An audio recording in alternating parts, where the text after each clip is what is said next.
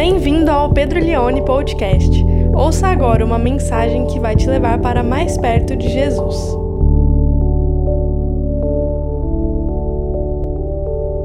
Que bom, que bom que você está aqui hoje para ouvir o começo dessa nova série de mensagens chamada Super Ocupado Resgatando a Quietude em um Mundo Ansioso. Vamos falar sobre esse tema nas próximas quatro semanas. Vamos falar sobre a necessidade de nós voltarmos a vivermos quietude. Essa mensagem, essa série de mensagens não tem como propósito levar você a trabalhar menos e levar você a ter mais preguiça. Pelo contrário, mas é para que você trabalhe melhor, para que você viva melhor, fazendo tudo aquilo que você tem de fazer. E o primeiro texto hoje que nós vamos ler é Lucas capítulo 10, texto muito conhecido de vocês ou pelo menos da maior parte de vocês, Lucas 10, 38, famoso texto de Marta e Maria. Segunda vez na minha vida que eu prego esse texto. Primeiro sermão que eu trouxe não tem nada a ver uh, com o que eu vou falar nessa noite. Um outro enfoque, um outro olhar. Preguei esse texto, acho que em 2018, talvez. Uma mensagem chamada Evangelho e Espiritualidade. Hoje nós vamos falar sobre o seguinte tema: Quando fazer nada é fazer tudo. Quando fazer nada é fazer tudo. Vamos repetir isso? Um, dois, três. Quando fazer nada é fazer tudo. Pela última vez, quando fazer nada é fazer tudo. Lucas 10, 38. Diz assim a palavra de Deus. Quando eles seguiam viagem, Jesus entrou numa aldeia e certa mulher chamada Marta hospedou na sua casa.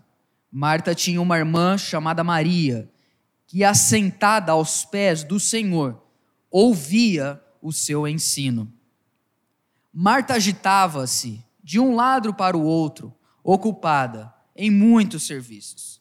Então se aproximou de Jesus e disse: O Senhor não se importa com o fato de minha irmã ter deixado que eu fique sozinha para servir? Diga-lhe que venha me ajudar. Mas o Senhor respondeu: Marta, Marta. Será que ele poderia dizer: Pedro, Pedro? Vinícius, Vinícius. Suzana, Suzana. Fabiola, Fabiola. Você anda inquieta e se preocupa com muitas coisas. Mas apenas uma é necessária. Maria escolheu a boa parte, e esta não lhe será tirada. Vamos orar? Feche seus olhos. Pai Santo, que nessa noite o teu, o teu Santo Espírito, por meio da tua santa palavra, possa falar aos nossos corações. Eu não sei, Deus, quantos de nós aqui nessa sala hoje se encontra necessitado, necessitada de quietude, de paz. Mas eu sei, Pai, que nós vivemos em meio a uma geração super ocupada, uma geração super preocupada super ansiosa. E que o Senhor nessa série possa falar conosco. É o que nós te pedimos em nome de Jesus. Amém. Aquele livro do Byung-Chul Han, um filósofo sul-coreano chamado Sociedade do Cansaço, trouxe um, um insight muito interessante para mim quando eu li há uns três anos atrás, que Na Revolução Industrial na Inglaterra, 200 anos atrás, você lidava com o seu trabalho de uma forma muito diferente. A pessoa lidava com o trabalho de uma forma muito diferente que você e eu lidamos hoje. A pessoa ia trabalhar na fábrica, ela picava o cartão dela, ela entrava, ela trabalhava e quando ela terminava o expediente, ela passava ao ponto e ela ia embora para casa. Quando ela chegava em casa, ela estava em casa. Quando ela estava no trabalho, ela estava no trabalho. O trabalho não acompanhava ela até a casa dela. Hoje nós vivemos, por causa da era digital, uma realidade completamente diferente. Nós não temos mais horários para descanso, para trabalho, para estudo, para reflexão. Por quê? Porque a nossa vida ela se sobrepõe em todas as suas funções. É possível que você esteja no trabalho e é bem possível que você esteja no trabalho dando risada com seus amigos, mandando figurinha. Mas é possível que você esteja em casa e, porque mandou muita figurinha no trabalho, teve que fazer o quê? Trabalhar a hora que deveria descansar. E o nosso cotidiano ele está sobreposto. Nós estamos sempre fazendo mil coisas ao mesmo tempo. Eu falo por mim. Eu sempre estou preparando uma, uma mensagem, um sermão e pensando, nossa, tem que precisa postar esse negócio na coisa da igreja. Nossa, precisa fazer essa arte é, para a gente divulgar esse evento. Nossa, eu preciso ligar para a pessoa. Deixa eu mandar uma mensagem agora. A gente nunca está ah, fazendo algo exclusivamente. O nosso tempo está todo, todo sobreposto com as nossas funções. E isso é muito ruim, porque sempre nos dá uma sensação de que nós estamos correndo atrás do tempo, que nós estamos atrasados para a nossa vida, que nós estamos atrasados para as nossas metas, nós estamos atrasados para os nossos objetivos. Então, essa sensação que a era digital trouxe para nós, ela nos dá talvez uma falsa sensação de que nós estamos super ocupados super ocupados, a gente não tem tempo para fazer uma série de coisas que a gente gostaria. Ah, como eu gostaria de fazer aquele projeto, colocar em prática aquele sonho que Deus me deu de alimentar metade de toda a África, mas pena que eu não consigo tirar um sábado por semana. Ai, como que eu gostaria de desenvolver aquele aplicativo que eu sei que se eu desenvolver eu, eu vou ficar milionário. Pena que eu tenho que dar banho no meu cachorro. Então a gente vai sobrepondo as coisas e criando dentro de nós uma mentalidade que nós estamos super ocupados. Na verdade, nós temos bastante coisa para fazer. Não estou dizendo que a gente não tem nada para fazer, mas eu estou dizendo que o nosso tempo ele escorre pelas nossas mãos. E por não aproveitarmos e nem administrarmos bem o tempo que Deus nos deu, nós estamos sempre nessa correria. Essa palavra faz parte do seu dicionário. Como é que você está? Estou na correria. Como é que, cara, será que a gente consegue conversar assim? Cara, eu preciso ver, eu tô, ó, essa semana eu tô muito corrido, eu tô com muitas coisas para fazer, e aí a gente vai ficando com essa sensação de que nós estamos sufocados, porque eu acho que a palavra que resume bem é essa. Muitas vezes me sinto aprisionado pelos meus compromissos e no fim da vida a gente perde a melhor parte, que é ter um tempo de qualidade fazendo seja lá o que for da vida. O tempo de qualidade é o que nós não temos mais. Seja para fazer o que for, seja para trabalhar com calma, seja para é, ter tempo para ver um filme com calma, seja para sair com a família com calma. Sempre algo se sobrepondo, muitas tarefas, e isso vai gerando em nós um, uma aflição, nos sufocando, a gente já não sente mais o sabor da comida comer, você está mexendo, respondendo e-mail, mandando WhatsApp, fazendo aquele orçamento, você não sente o gosto da comida, não sente o gosto do café, o único sabor que você sente é o sabor do remédio para que você sinta gosto das coisas. Então isso vai tirando o sabor da nossa vida. E nós temos essa sensação. E aí você pensa, não, mas eu estou na época de ralar. Eu sou jovem, eu preciso fazer isso. Porque se eu não fizer isso, a minha vida não vai dar certo. Ah, se você for muito rápido, você não vai muito longe. Você tem que escolher uma coisa na sua vida, ou você vai rápido ou você vai longe. Eu não quero ir rápido, eu quero ir longe, e para ir longe eu não posso ir rápido. Então, imagina que interessante você sentar para conversar com o Darlan, por exemplo, vai tomar um café com ele no fim do dia e falar: Ei, Darlan, como é que está a sua, a sua vida, cara? Como é que está o seu dia a dia? Cara, graças a Deus, estou bem tranquilo. Quem já te falou isso? Assim, na tirando a pessoa que está desempregada, pessoa que está trabalhando, está estudando, Está pensando em algo melhor para a vida. Cara, como é que você está? Cara, graças a Deus, serenidade. Estou bem.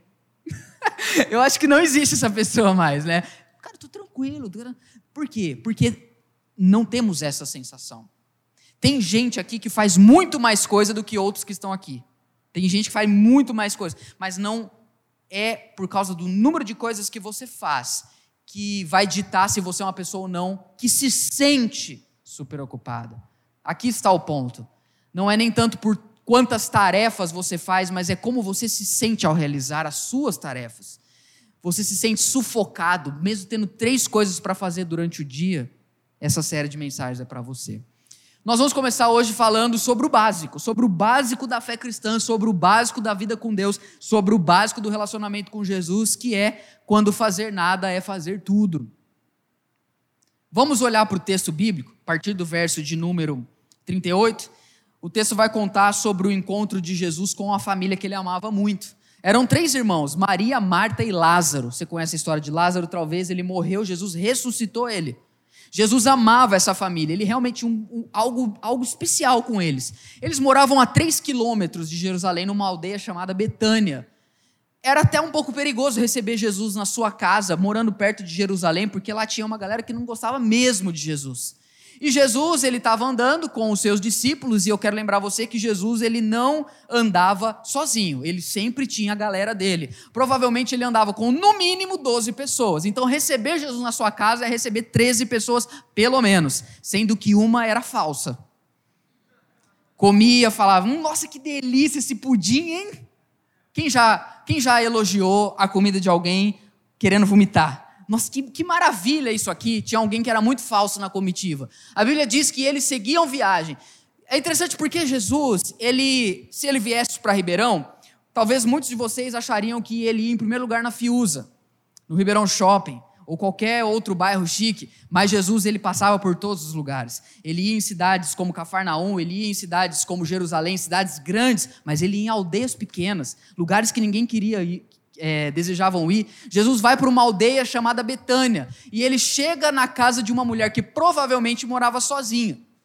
Mesmo Marta sendo irmã de Maria e Lázaro, o texto não diz explicitamente, mas dá a entender que a casa era de Marta. E ela estava recebendo a comitiva de Jesus, aceitando várias pessoas junto com ele. Bom, e aí vai ser relatado aqui o que vai acontecer. Provavelmente Jesus foi aquela visita que apareceu sem aviso prévio. Hoje praticamente não acontece mais isso. A pessoa chegar, olá, tudo bem? A não ser que você mora assim, aqueles bairros bem família mesmo, né? A pessoa toca, o que, que foi? Tem, tem farinha aí? Tem alguma coisa? Jesus apareceu na casa de Marta, ela não estava é, é, preparada para receber ele. E olha o que vai acontecer no verso 39. Quando Jesus entra lá, você vai ter dois tipos de reação com a estadia de Jesus na casa de Marta. Na verdade, aqui eu vou separar a minha pregação em três pontos. Primeiro, nós vamos olhar como Maria lidou com a presença de Jesus na casa de Marta. Segundo, nós vamos ver como Marta se aproximou de Jesus por causa da insatisfação dela e o que Jesus respondeu para Marta. Uma coisa que você vai reparar nesse texto que é muito engraçado, Maria não abriu a boca. Marta fala, Jesus fala, e Maria está lá, ó, quiet, quietinha. Ela não abre, ela não fala nada. E ela é a pessoa mais correta desse texto. Ela não fez nada e ela saiu bem na fita. Ela não abriu a boca dela, ela não ajudou, ela não lavou a louça. Não leve isso para tua casa. Cuidado com as aplicações que você tira da pregação que você inventa. Tá? Ela não fez nada e ela saiu bem na história. Por isso que o título da mensagem é Quando fazer nada é fazer tudo. Vamos olhar primeiro então para que Maria fez em relação à presença do Senhor Jesus. Ela fez algo que eu e você mal fazemos hoje. Ela se sentou e ouviu. Quem se senta hoje para ouvir? Quem se senta hoje para começo de conversa? Quem ouve? A gente fala muito, a gente tem muito o que dizer. Eu sei como esse país pode melhorar. Eu sei como o prefeito deveria agir. Eu sei o que essa empresa precisa. Eu sei o que falta nessa igreja. Eu sei como solucionar o problema do casamento dos meus pais. Eu sei, mas ninguém quer saber. Se a pessoa perguntar a sua opinião, fale. Se ela não perguntar, guarda para você. Deixa guardado no seu coração e aprenda a ouvir. Eu tenho uma frase que eu digo assim: quando você fala, você se expõe. Mas quando você ouve, você aprende. E o que Maria está fazendo aqui é algo que é muito difícil para você e para mim: é não fazer nada, é prestar atenção em Jesus. Pelo que o texto nos leva a entender, aqui o que está acontecendo, Jesus não estava esperando o almoço e, tipo assim, batendo papo, jogando conversa fora, falando: Meu, você viu o que o, Pedro falou naquele lugar que a gente estava antes de vir? Meu, nada a ver que ele. Não, não, não dá a entender, o texto dá a entender que Jesus ele ele estava num ensino dele formal. Ele realmente se assentou para poder ensinar. Porque ele pregava para multidões, mas ele ensinava poucas pessoas dentro das casas também. Por que, que o texto fala isso? Porque Maria ela se assentou aos pés de Jesus para ouvir o seu ensino. Então ele estava ensinando, ele estava dizendo coisas importantes, ele estava dizendo coisas relevantes, ele estava instruindo sobre a vida, ele estava levando palavras de Deus para aquelas pessoas. Como que nós precisamos ouvir o que Deus está querendo dizer para nós? Nós hoje conseguimos ouvir a opinião de todas as pessoas, mas nós não conseguimos ouvir o que Deus está falando sobre a nossa vida. E a impressão que às vezes eu tenho que Deus só quer falar assim: filho, para de fazer isso. Algumas semanas atrás eu disse para vocês que, baseado no texto do apóstolo Paulo, que o Espírito Santo, ele sabe o que nós precisamos e ele intercede por nós com gemidos inexprimíveis ao Pai. Ele pede ao Pai aquilo que nós precisamos. Então nós temos uma via que funciona, a via onde aquilo que nós precisamos é levado ao Pai por meio do Espírito. Mas eu já não posso dizer que o caminho inverso também é verdade. Ou seja, que nós ouvimos o Espírito para saber o que o Pai quer. Aí eu já não posso garantir para você. Eu posso dizer para você que o Pai sabe o que você precisa, mas eu não sei se você sabe o que o Pai quer que você faça.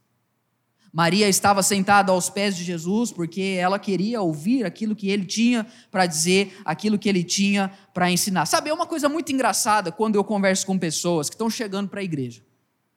Talvez é o caso de alguns de vocês. Vocês estão chegando agora, estão gostando da igreja, está visitando hoje pela primeira vez. Provavelmente você está com uma série de coisas que você quer mudar na sua vida. E aí eu sento para conversar com pessoas na minha sala e a gente começa a conversar e as pessoas trazem problemas sérios, coisas realmente desafiadoras, coisas assim que eu ouço e falo, meu Deus, isso é algo que precisa de, de intervenção. E geralmente o que eu falo para essas pessoas que que elas precisam fazer, eu percebo que muitas vezes, no olhar delas, elas. Ah, será mesmo? É isso que eu tenho que fazer? Meu, eu vim aqui falar para você, eu estou com um problema do tamanho do universo. E você vem para mim e fala, faz isso. E geralmente o que, que eu falo para as pessoas? Eu falo assim: olha, você realmente está com um grande desafio na sua vida, mas tem algo que você pode fazer. Venha toda semana na igreja, sente na cadeira, preste atenção na pregação e tenha tempo durante o seu dia, todos os dias, para ler a Bíblia e ouvir a Deus. Em outras palavras, o que eu disse para elas é assim: não faz nada. Presta atenção no que Deus quer fazer na sua vida. Só que a gente é muito complicado para ter uma solução para a nossa vida simples assim. Talvez se eu dissesse para você, olha, o que você precisa é de 10 Ave Maria você precisa andar daqui até Israel a pé. E se você for assim até Israel e der o seu máximo para poder ir para lá e tocar num objeto sagrado lá que foi uma lasca de madeira que saiu da cruz de Jesus a tua vida, era mais ou menos isso que era falado com, com essas religiões espiritualistas que existem por aí. Faz isso, isso, isso, isso, isso, e aí vai dar certo. A gente gosta desse tipo de coisa que é um desafio para nós. Tipo assim, você está com um monte de problema e aí você arruma mais um monte para resolver o seu problema. Sabe quando você está quebrado financeiramente ou você não sabe mais do que você tem que fazer na sua vida e você contrata alguém para fazer um teste vocacional ou para te dar uma consultoria de como resolver a tua vida. Aí você descobre que além dos problemas que você tem, você arrumou outro agora. É igual quando você quer emagrecer, você descobre que além da dificuldade de agora você tem outras dificuldades. O que Jesus está dizendo aqui, simplesmente, que Maria fez, ela sentou e ouviu. Quanto tempo da sua semana, quanto tempo do seu dia você consegue fazer nada para ouvir o que Jesus tem para dizer? Amanhã nós vamos falar sobre a oração do Pai Nosso. Nós vamos falar sobre orando como gente grande. E eu vou falar uma coisa para você: orar é uma das coisas mais difíceis do mundo. Quem concorda comigo? Orar é uma das coisas. Por quê? Porque o que é orar? Pensa comigo. Orar é não mandar um e-mail. Orar é não mandar um orçamento. Orar é não assistir uma palestra. Orar é não ouvir um podcast. Orar é não ler um bom livro. Orar é não fazer nada. Por isso, meu pai conta que uma vez ele estava orando na sala dele e o diácono da igreja entrou e falou assim: Pastor, você está orando ou está fazendo alguma coisa?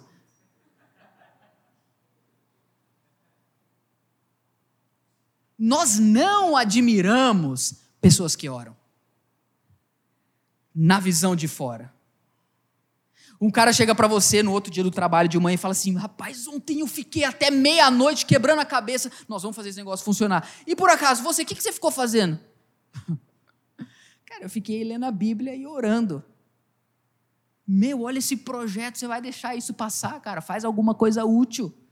Aí eu aprendi um grande segredo na minha vida. Preste atenção nisso. Nós não precisamos trabalhar mais, nós precisamos trabalhar melhor.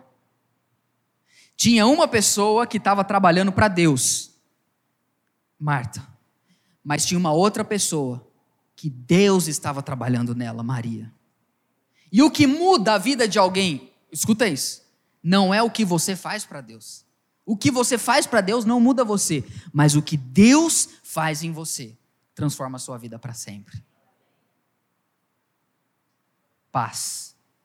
Nós precisamos nos sentar e ouvir o que Jesus tem a dizer. Eu li um livro esse ano, A Arte de Pastorear, do David Hansen, e ele conta no final do livro.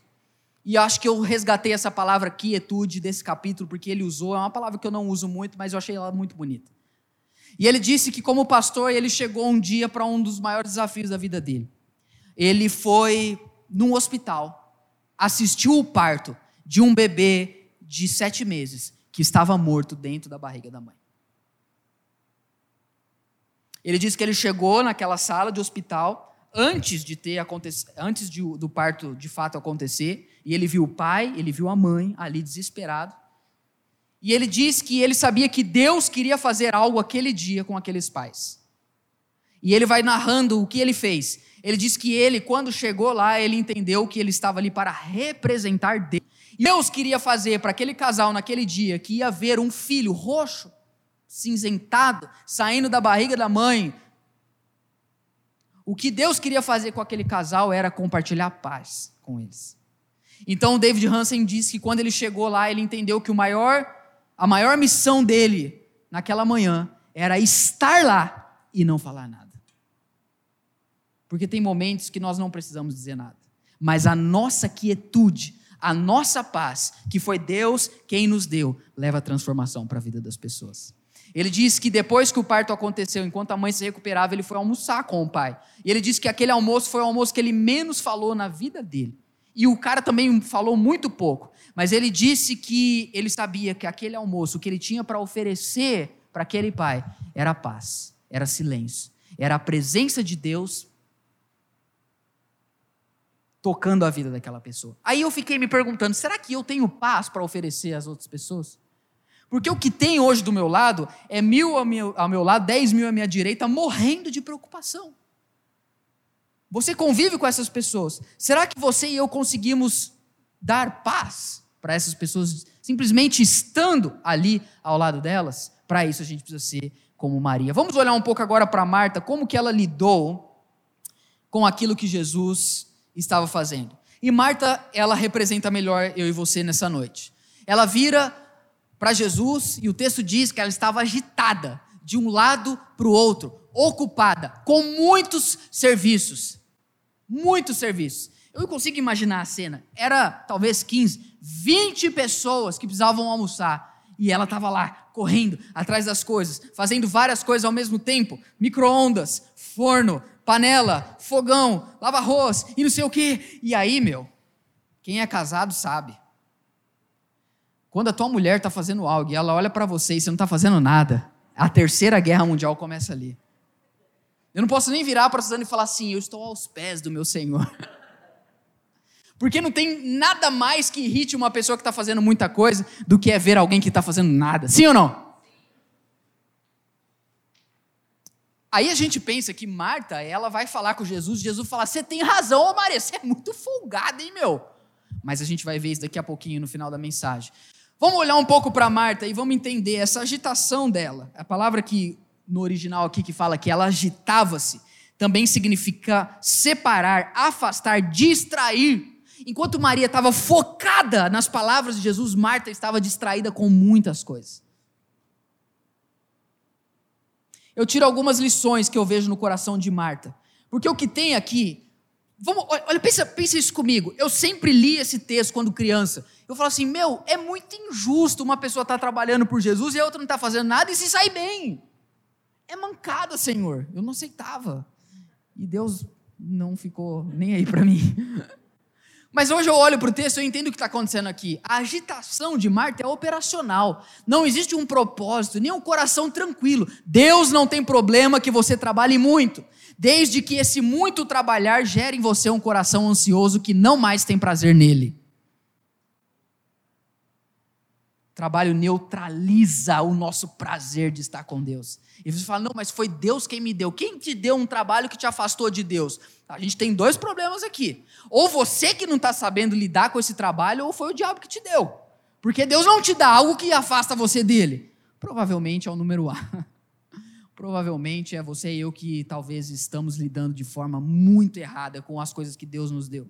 O problema de Jesus com Marta não era a operação, ela estava fazendo algo para agradar Jesus. Só que por trás de um coração operacional existiam muitos problemas. Sendo eles, o primeiro, ela se sentia sozinha. Olha que interessante o que ela diz. Ela diz para o Senhor: ah, A minha irmã me deixou sozinha. Escuta o que eu vou dizer para você. Tem muitas pessoas que inventam vários projetos e trabalham muito, porque no fundo elas sentem-se sozinhas.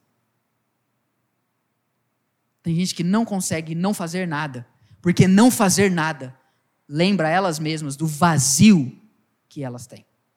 Então elas preferem se ocupar de muitos trabalhos e muitos afazeres para suplantar um sentimento de solidão. Mas tem uma segunda coisa que Marta se sentia aqui, ela se sentia sobrecarregada.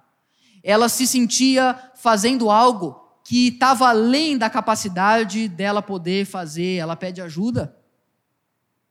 Muitas pessoas hoje sentem-se sobrecarregadas, como se, meu, não é possível que eu tenha que fazer tudo isso que eu estou fazendo. Eu não dou conta. Eu não sei você, mas eu sou assim. Uma semana eu faço exercício físico regular, eu leio menos.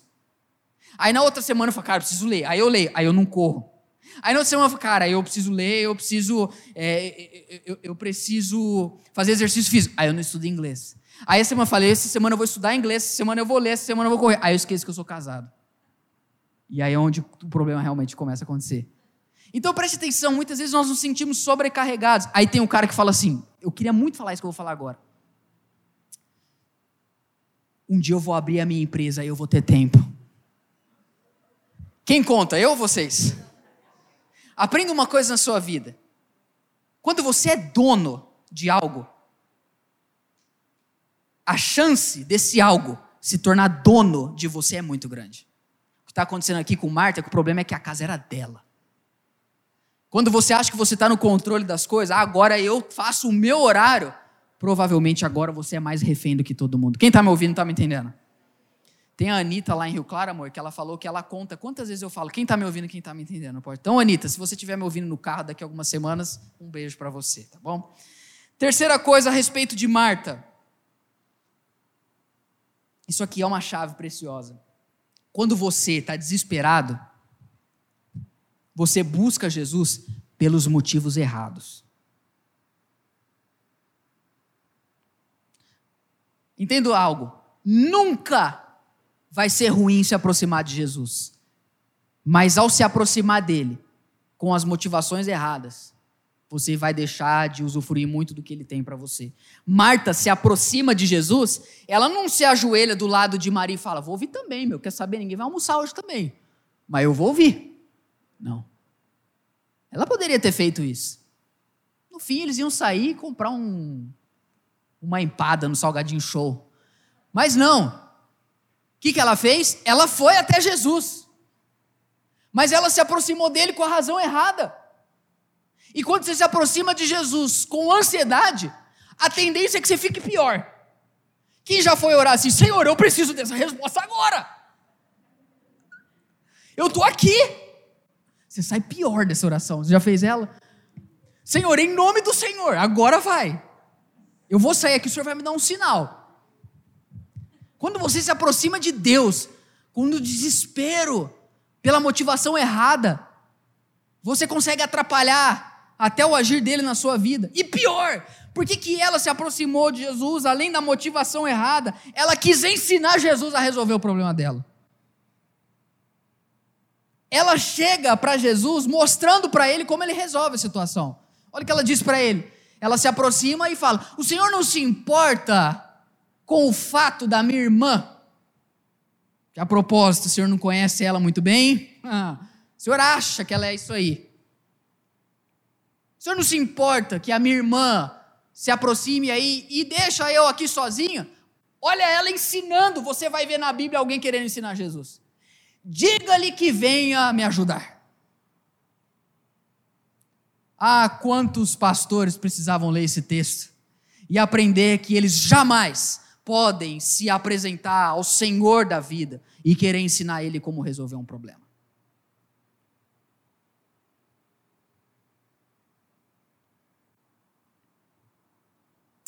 O que nós vamos ver na terceira e última parte dessa mensagem é o mais importante do texto. O que, que Jesus respondeu? O que Jesus respondeu para Marta. Agora nós não vamos ler a fala de uma mulher aflita. Nós não vamos ler o dizer de uma pessoa que não entende o que é a vida. Agora nós vamos ouvir o que o Rei dos Reis, o Senhor dos Senhores, o princípio e o fim, o sol da justiça, o Alfa, o Ômega, aquele que era, aquele que é, aquele que há de vir, a estrela da manhã, o próprio Deus encarnado, numa aldeia minúscula, insignificante, numa casa pobre de pessoas imperfeitas. Pessoas super ocupadas, aflitas, agitadas, cheias de pecados, cheias de falha de caráter, cheias de tentativas fúteis de, por meio da religião e do muito fazer a Deus, sentirem-se amada por Ele. Porque Marta representa a religião. Pessoas que querem conquistar o amor e o favor de Deus pelo que elas fazem. Deus não muda pelo que você faz ou deixa de fazer para Ele. O que Jesus diz para Marta, irmãos, é o que nós temos que deixar o Espírito Santo colocar dentro do nosso coração e levarmos daqui. Ele vira para ela no verso de número 41. Mas o Senhor respondeu. E aqui a primeira coisa que eu que eu vejo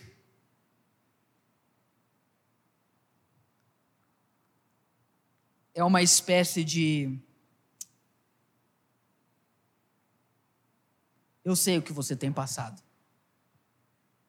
Marta, Marta.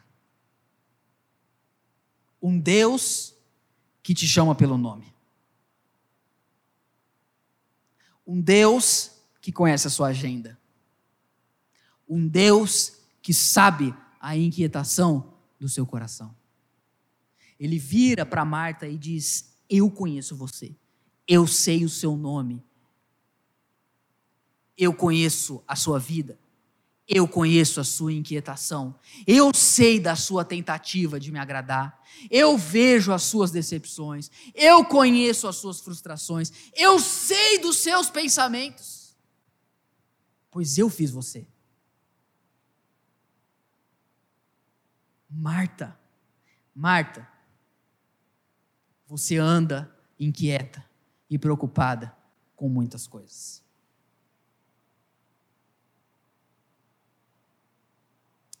E ele continua dizendo no próximo verso: Mas apenas uma é necessária. Apenas uma. Olha aqui para mim as dúvidas que permeiam o nosso coração e que nos trazem preocupação e superocupação. Mudo dessa casa, continuo. Faço essa ou aquela faculdade. Caso ou não com esse rapaz. Paro esse curso ou continuo.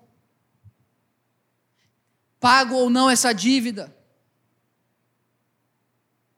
Busco ou não busco ajuda Falo ou fico quieto?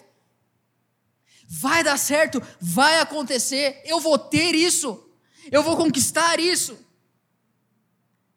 Muitas preocupações, muitas aflições, muitas ambiguidades, muitas contradições, dilemas que nós não resolvemos, nós não entendemos, nós não compreendemos e vamos levando.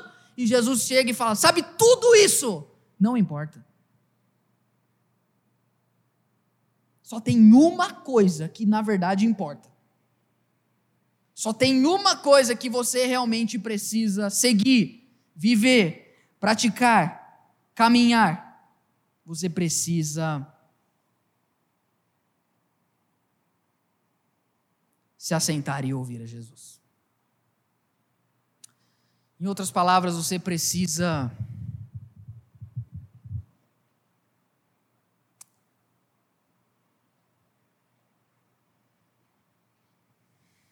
organizar a sua vida, não para entender como que você pode encaixar Jesus nela. Mas uma vez que você se rendeu a Ele, aí você pergunta: e agora? Como eu encaixo essa vida no meu relacionamento com Ele? E isso ninguém pode tirar. A boa parte ninguém pode tirar. Por quê? Por que, que Jesus fala para ela? A boa parte não lhe será tirada.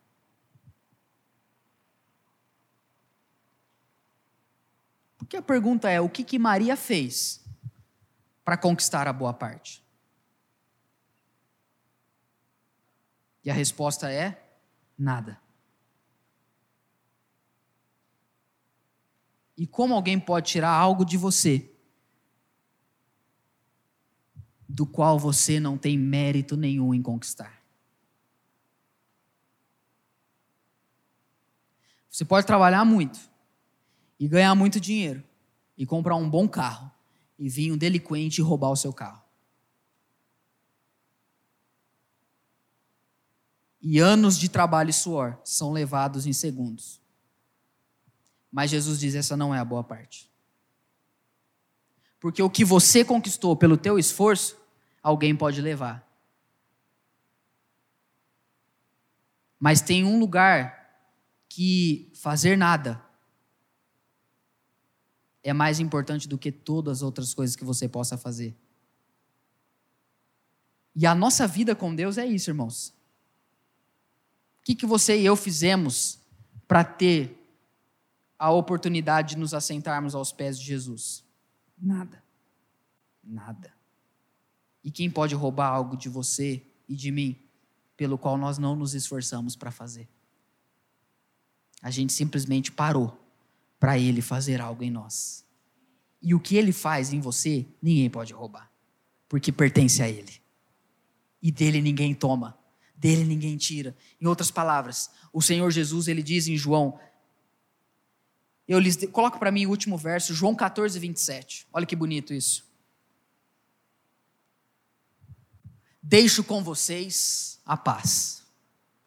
A minha paz lhes dou. Não lhes dou a paz como o mundo dá. Que o coração de vocês não fique angustiado e nem com medo. A paz que ele nos dá, o mundo não pode roubar, porque é dele. Ele nos deu. Eu quero terminar pensando o seguinte com você. Não era importante o que Marta estava fazendo? Era importante o que Marta estava fazendo. Quando você ama Jesus, tudo o que você faz é importante. Tudo. Tudo que você faz. Seu trabalho, seu serviço aqui na igreja. Tudo que você faz para Ele é importante. Mas mais importante do que o que você faz para Ele, é o que Ele faz em você. E o que Ele faz em você leva você a se sentir amado. O nome Marta significa ama, ou seja, serva, escrava. Marta entendia que estar perto de Jesus era sinônimo de correria, super ocupada, muitos afazeres. Mas ela aprendeu com a irmã dela que estar com Jesus significa calmaria, quietude, silêncio, se assentar e ouvir o ensino, porque quando eu ouço o que Deus diz, a minha vida muda. Quantos querem ser transformados pelo Senhor? Vamos ficar em pé. Você ouviu o Pedro Leone Podcast. Compartilhe essa mensagem com seus amigos e até logo!